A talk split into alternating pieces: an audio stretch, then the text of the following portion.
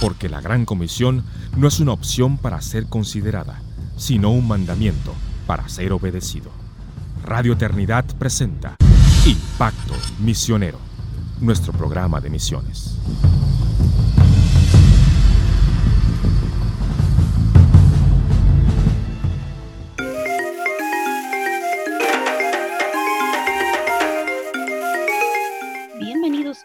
Más a Impacto Misionero, el podcast de misiones de Radio Eternidad. Y con gusto eh, les acompañamos una vez más para conversar acerca de temas relacionados con la causa y la misión de la iglesia. Y tenemos en esta ocasión, vamos a continuar con nuestro programa anterior donde estuvimos conversando acerca del discipulado. Estamos en nuestra serie acerca del discipulado. Y en este proceso queremos nosotros continuar nuestra conversación. Eh, la semana pasada estuvimos conversando acerca de qué es el discipulado, quiénes son discípulos, cuál es el llamado de los discípulos de Cristo.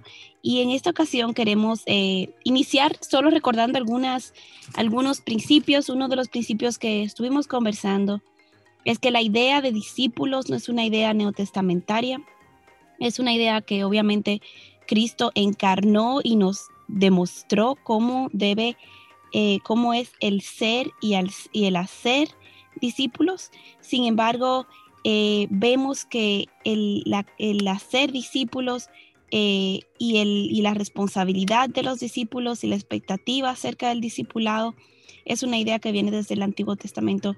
En Isaías 54 dice, el Señor Dios me ha dado lengua de discípulo para que yo sepa sostener con una palabra al fatigado. Mañana tras mañana me despierta, despierta mi oído para escuchar como los discípulos. Aquí vemos dos cosas que son características de los discípulos según Isaías 54. La primera que vemos es que el Señor le da lengua de, discípulo. Hay una forma de hablar que los discípulos tienen. Y el mismo Jesús dijo que el discípulo se parece a su maestro, o sea, busca imitar a su maestro. Entonces, una de las cosas que nosotros eh, y el llamado que constantemente eh, vemos de parte de Cristo a sus discípulos es ser como Él, es hacer las cosas que Él hizo, hacer los sacrificios que Él hizo. Por ejemplo, Él llamó a sus discípulos, aunque en el momento ellos no entendían lo que eso requería. Les llamó a, cada uno a tomar su cruz y a seguirle. Y ellos no se imaginaban que realmente Cristo mismo moriría esa muerte de cruz y nos daría un ejemplo de cómo cada creyente en su vida debe de vivir muriendo a sí mismo y siguiendo a Cristo. Es muy importante entonces ver que el discípulo repite las cosas que repite su maestro, sigue como Cristo también decía, el que me ama guardará mis mandamientos. Y yo les he enseñado todo lo que del Padre he escuchado. Y nuevamente en Mateo 28, 19 y 20 nos dice que debemos hacer discípulos enseñándoles todas las cosas que hemos que él nos ha enseñado a guardar. Entonces, el discípulo enseña lo que escucha de su maestro. El discípulo no, no se representa a sí mismo, el discípulo no hace su propia enseñanza, sino que el discípulo es fiel a lo que ha aprendido de su maestro.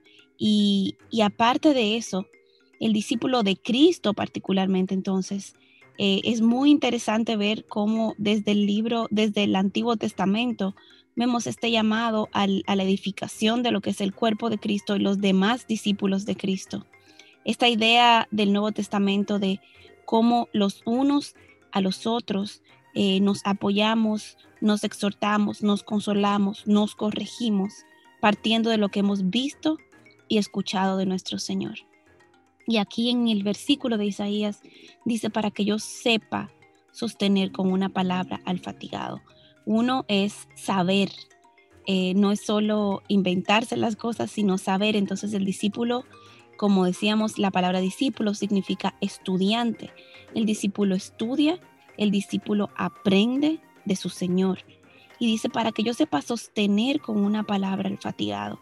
Vemos que hay un llamado del discípulo a los más débiles, a, a sostener, a animar, a exhortar, a traer esas buenas nuevas, a corregir, a llamar al arrepentimiento. Entonces, en ese sentido, vemos eh, esta idea general de lo que el discípulo dice, de lo que el discípulo habla. Pero luego vemos también que dice, mañana tras mañana me despierta. Esto implica una repetición. Y todos sabemos que los procesos de aprendizaje se dan por repetición. Y por eso es tan importante que el discípulo de Cristo tenga una relación fiel con Cristo, que no sea solo de, de, aprendizajes esporádicos o de cosas que escuchó allí. Aquí hay una experiencia con Dios que el discípulo de Cristo lleva en su vida. No solamente que marca y transforma su vida como discípulo y lo hace crecer y aprender de su maestro, sino que esa experiencia con Dios, ese aprender de Dios, es lo que es la fuente a partir de la cual el discípulo saca y puede dar a otros. Dice, despierta mi oído para escuchar como los discípulos. El discípulo de Cristo debe ser alguien que presta atención a las palabras de Cristo. Debe ser alguien que escucha y entiende lo que Cristo dice. Y esto lo vemos revelado claramente en su palabra. La palabra de Dios es la fuente de la cual el discípulo saca. La palabra de Dios debe ser la fuente desde la cual el, discípulo aprende. Entonces, como discípulos estamos llamados a abrir nuestros oídos, pero también abrir nuestra boca. Eso nos hace aprendices y a la vez nos hace codiscípulos con otras personas, con quienes estamos enseñando y a quienes también estamos enseñando en el camino de nuestro Maestro, Jesucristo. Entonces, ¿qué no es un discípulo? Un discípulo no es un representante de sí mismo. Un discípulo es alguien que ha aprendido de otro y en el caso del cristianismo nosotros aprendemos de nuestro Maestro, de Cristo. Nosotros hemos visto en Cristo no solo el discurso de las cosas que se deben y no se deben de hacer, de cómo debe de caminar de este lado de la eternidad a alguien que se llama cristiano, sino que hemos visto en la vida de Cristo el ejemplo de cómo caminar. Él nos ha dejado ejemplo para que caminemos en sus pisadas. Él se encarnó y vivió de esta manera para que de una manera que honraba a su Padre en todo lo que hacía, de una manera que era consistente con sus mandamientos y con la voluntad revelada de Dios a través de su misma palabra. Vemos a Cristo citando una y otra vez el Antiguo Testamento y explicándolo a esa generación donde Dios le envió. Y esto es muy importante para cada uno de nosotros porque creo que muchos de nosotros tenemos un entendimiento limitado de lo que es la voluntad de Dios, porque tal vez nos hemos limitado a estudiar siempre los mismos pasajes o los mismos libros de la Biblia o nos hemos limitado a estudiar. Eh, hay una tendencia que lamentablemente se ha hecho popular en algunos círculos cristianos en donde se le da más importancia a las palabras de Jesús, o sea, lo que él dijo e hizo en los cuatro evangelios que al resto de la palabra. Y nada de esto es bíblico. Lo que la Biblia nos manda es que toda la escritura es inspirada por Dios y útil para enseñar, para instruir, para corregir, para eh, instruir en justicia a fin de que el hombre de Dios sea perfecto, enteramente preparado para toda buena obra. Esto quiere decir que nosotros necesitamos, como discípulos de Cristo, necesitamos toda la escritura. Un discípulo de Cristo aprende lo que Dios enseña y sus ordenanzas desde Génesis hasta Apocalipsis. No podemos simplemente limitarnos al sermón del monte o algunos mandatos que vemos en los evangelios sino que tenemos que buscar, escudriñar y entender todas las escrituras, porque todo lo que está en ellas es necesario para la vida y para la piedad. Entonces el discípulo busca estudiar, no solo busca escuchar y que se le olvide y me recordé de esto que decía tal vez en esta parte de la Biblia. No, el discípulo de Cristo es alguien que busca estudiar los mandamientos de su maestro. Hoy en día es muy eh, es muy común ver a muchos jóvenes apasionados de enseñar y repetir doctrina o de hacer apologética, pero muchas de estas cosas eh, vienen de, repetir discursos que hemos escuchado de otras palabras, pero no de ir a la fuente directa de un estudio profundo de la palabra de Dios que forme la mente y el corazón del que quiere proponer estas cosas. Un discípulo de Cristo entonces está llamado, está llamado a estudiar a profundidad la palabra de Dios. Y en nuestro discipulado, en nuestras relaciones de discipulado con las personas que Dios ha puesto a nuestro alrededor, tal vez son nuestros hijos en las casas, en nuestras casas, son nuestros primeros discípulos, aquellos que tienen hijos. Tenemos que ver a nuestros hijos como discípulos de Cristo, cómo yo ayudo a formar la imagen de Cristo en la vida de este niño, de esta niña, de este adolescente. Entonces, tenemos que pensar que la, la fuente del discipulado es la palabra de Dios. Tenemos que ver cómo explicar y enseñarles a ellos a, a venir a la fuente por sí mismos para ver la voluntad de Dios en la Biblia, pero también cómo entonces eso se aplica para que, como dice el libro de Santiago, ellos sean hacedores de la palabra y no tan solamente oidores. No hacemos nada cambiando comportamiento si no vemos que la palabra de Dios está transformando realmente las mentes y los corazones de nuestros hijos en las casas y también de los discípulos o de las personas con las que estamos, con las cuales estamos en relación de discipulado. Y eso lo vemos en la vida de Cristo. La pregunta, cuando nos preguntamos, ¿dónde encontró Cristo a sus discípulos? Cristo encontró a sus discípulos a través de la vida. Los encontró justo en donde ellos estaban. algunos los encontró pescando, a otros los encontró como publicanos, a otros los encontró en medio de su pecado cuando fueron encontrados en pecado y como la mujer adúltera y acusados delante de Cristo. Cristo encontró sus discípulos en el día a día, en su caminar diario. Y de igual manera, nosotros no, no podemos ver el discipulado como un proceso de, bueno, ahora tengo que buscar a alguien a quien discipular. Yo creo que en la mayoría de los casos simplemente tenemos que abrir nuestros ojos y pedirle al Espíritu Santo que abra nuestros ojos para ver esas oportunidades de establecer una relación con alguien que pueda convertirse en una relación de discipulado en nuestros trabajos, en, en nuestra vida diaria, en la casa, tal vez es la, la señorita que nos ayuda en, las, en los quehaceres del hogar. Eh, tenemos que ver en, amigos que Dios trae a nuestra vida, tal vez buscando un consejo o en un tiempo de crisis. Dios añade a su iglesia los que han de ser salvos. Dios orquesta y está involucrado activamente en la vida de este lado del sol. Dios trae a nuestras vidas las personas con las cuales en nuestro día a día eh, podemos estar en una relación de discipulado. Es una relación intencional. Un discipulado no se puede hacer un día que, ah, me reuní con alguien para un discipulado, pero es la única vez en el año que lo viste. No, una relación de discipulado, como hablábamos, implica disciplina, implica ese mañana tras mañana me despierta. Eh, como el discípulo que aprende del Señor, asimismo nosotros tenemos que ver una relación que implica tiempo, que implica repetición, eh, que implica reunirnos una y otra vez con la misma persona y muchas veces hablar una y otra vez del mismo problema, de la misma forma en la cual Dios ha sido paciente con nosotros. Nosotros debemos ser pacientes con otros.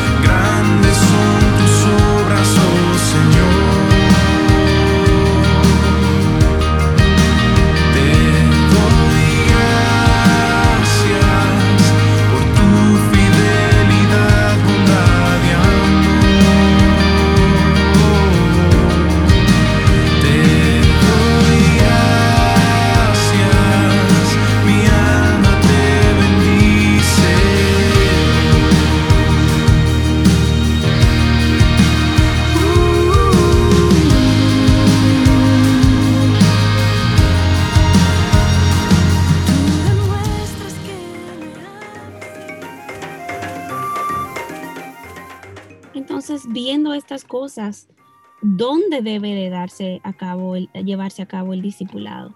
Em, y yo creo que esto es una pregunta importante para todos nosotros porque el discipulado debe, llevarse a cabo en, en, en, cualquier lugar. Nuestras casas pueden ser el lugar más poderoso de discipulado que, que podemos identificar. Muchas personas lo hacen en un café porque no tengo mucho tiempo, porque no quiero recibir personas en mi casa, pero hasta eso debemos de revisar nuestros corazones porque em, la mayoría de nosotros estamos, primero, todos nosotros estamos llamados a la hospitalidad. Y la hospitalidad, a veces pensemos en hospitalidad como, bueno, yo tengo que arreglar una habitación para que alguien venga a quedarse durante unos días, pero la hospitalidad es algo que practicamos en el día a día. Personas que interrumpen nuestras agendas y nos dicen, puedo llegar a tu casa a tomarme un café. Y hay un poder eh, que incluso es parte de la cultura latina. Eh, a medida que hemos ido imitando, por ejemplo, en la cultura occidental. Eh, nos reunimos más en lugares, y no quiere decir que esto está mal, está muy bien reunirnos donde Dios nos permita reunirnos. Eh, y obviamente en medio de la pandemia todas estas cosas han cambiado, muchos discipulados se dan cabo por Zoom y gloria a Dios por la tecnología que nos lo permite. Pero el pensar que este, estos procesos de discipulado, estas reuniones, eh, solo lo voy a hacer en un café y la premisa es porque no quiero darle más tiempo de la cuenta o porque no tengo tiempo. Tenemos que pensar en abrir nuestros hogares, hermanos, para que sean nuestras mesas los lugares donde una persona tiene espacio tal vez para llorar que no lo puede hacer en un lugar más público. Sean nuestras familias eh, y nuestra vida diaria, esta casa que no se mira perfecta y donde lo que tengo para ofrecer es literalmente tal vez solo una taza de café que esos sean los lugares donde Dios pueda abrir los oídos y los ojos de esta persona eh, a su palabra, a, a, incluso la restauración de ver una relación familiar distinta. Muchas de las personas con las cuales estamos en relación día a día han sido heridas en el contexto de familia y necesitan ser sanadas en el contexto de familia. Por eso es tan importante que los creyentes veamos nuestras casas y nuestros hogares como un lugar donde estas relaciones de discipulado eh, se convierten en un lugar seguro, donde estas relaciones de discipulado no solamente se dan, sino que se modela, se modela eh, el, discípulo que está caminando con otro discípulo, modela cómo se mira la vida de un cristiano en cuando los niños se interrumpen, cuando los adolescentes no quieren hacer sus, sus tareas diarias, es importante que nosotros abramos las puertas de nuestras familias para que estas personas con quienes estamos en relación de discipulado puedan en un contexto seguro eh, recibir, hacer preguntas, estudiar, orar, llorar, todo lo que se da en una reunión de, con, entre discípulos de Cristo. Y es, es interesante porque muchas veces eh, pensamos en que tenemos que tener la casa de, organizada de manera perfecta. Y en cualquier momento, de hecho, creo que las, las mejores reuniones de discipulado, y lo vemos en la vida de Cristo, son los momentos en donde Él fue interrumpido por, por otras personas en, en sus quehaceres diarios. Así que, hermanos, el ministerio está muchas veces en las interrupciones y el discipulado está en muchas ocasiones en las interrupciones. Cuando esa persona te llama en medio de una crisis familiar, o emocional y, tienes que detener lo que estabas haciendo para atender esa necesidad. Y en esto Dios nos forma a nosotros también, Dios nos santifica a nosotros, Dios nos recuerda que nuestro tiempo no es nuestro, que nuestro, nuestro espacio no es nuestro, sino que todos son regalos de Dios que nos ha dado para el cumplimiento de su misión. Así que nosotros hemos visto que hay diferentes formas en las cuales el discipulado se lleva a cabo, diferentes lugares. Eh, hay un proceso de escuchar, aprender de Dios y enseñar a otros y caminar con ellos que vemos en estas relaciones de discipulado. Y yo creo que este es un tiempo en el que debemos tal vez tomar una pausa para en tu día para que puedas orar.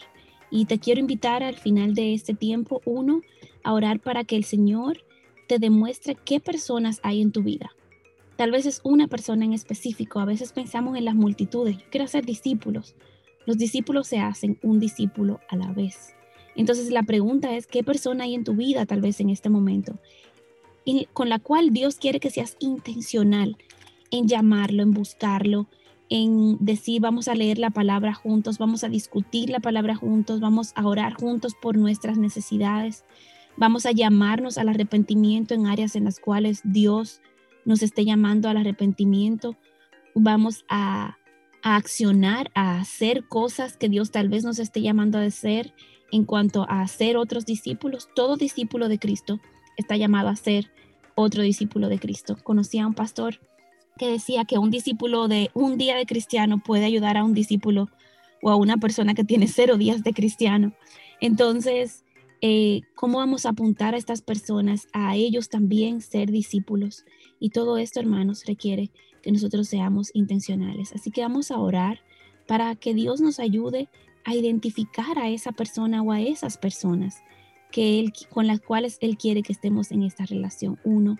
Dos, hora para tomar el teléfono o el WhatsApp o, y hacer, enviarle un mensaje inmediatamente a esta persona, invitándolo a reunirse contigo y proponle, proponle que se reúnan una vez por semana, aunque sea solo media hora, una vez por semana, por media hora, una hora, en tiempos de pandemia probablemente por Zoom, pero si pueden hacerlo de manera eh, presencial y puedes recibirlo en tu casa, que también con las precauciones del lugar puedas hacerlo.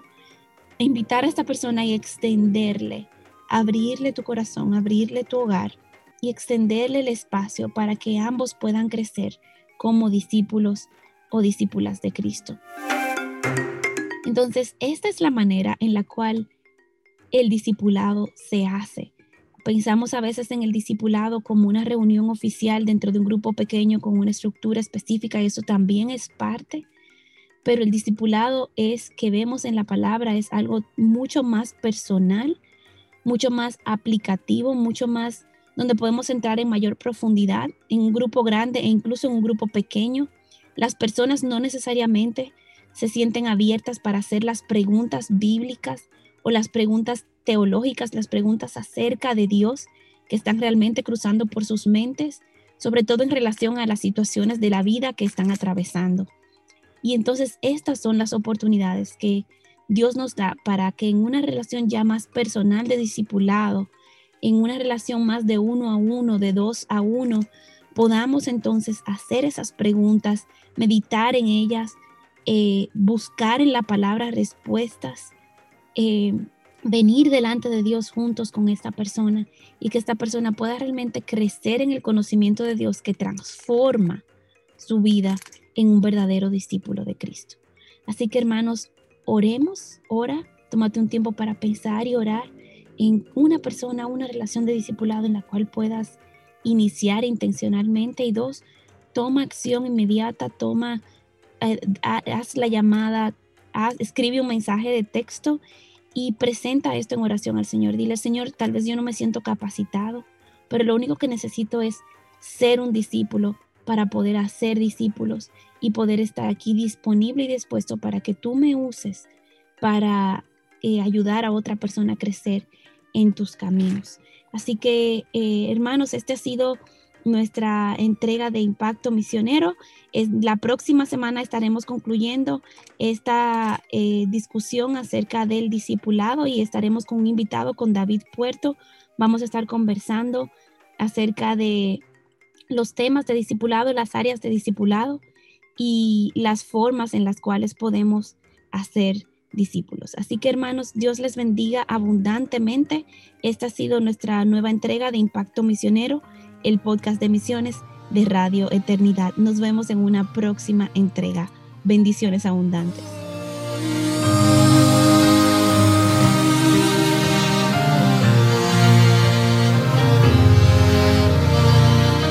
En un mundo que se pierde cada día más, donde el amor se ausenta y crece la maldad. Somos lumbreras que alumbran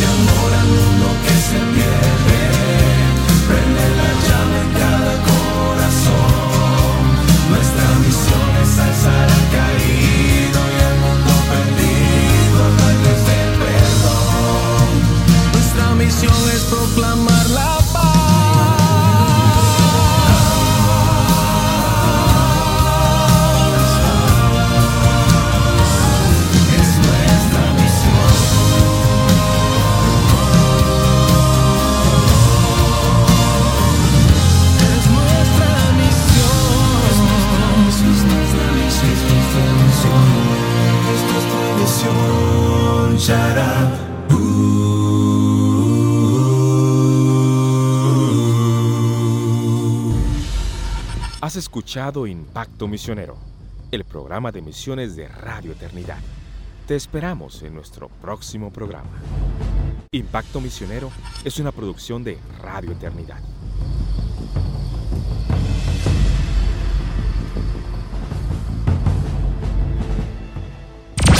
Somos una emisora comprometida con la palabra de Dios, alcanzando al mundo con el, Evangelio. Radio Eternidad, impactando el presente con un mensaje eterno.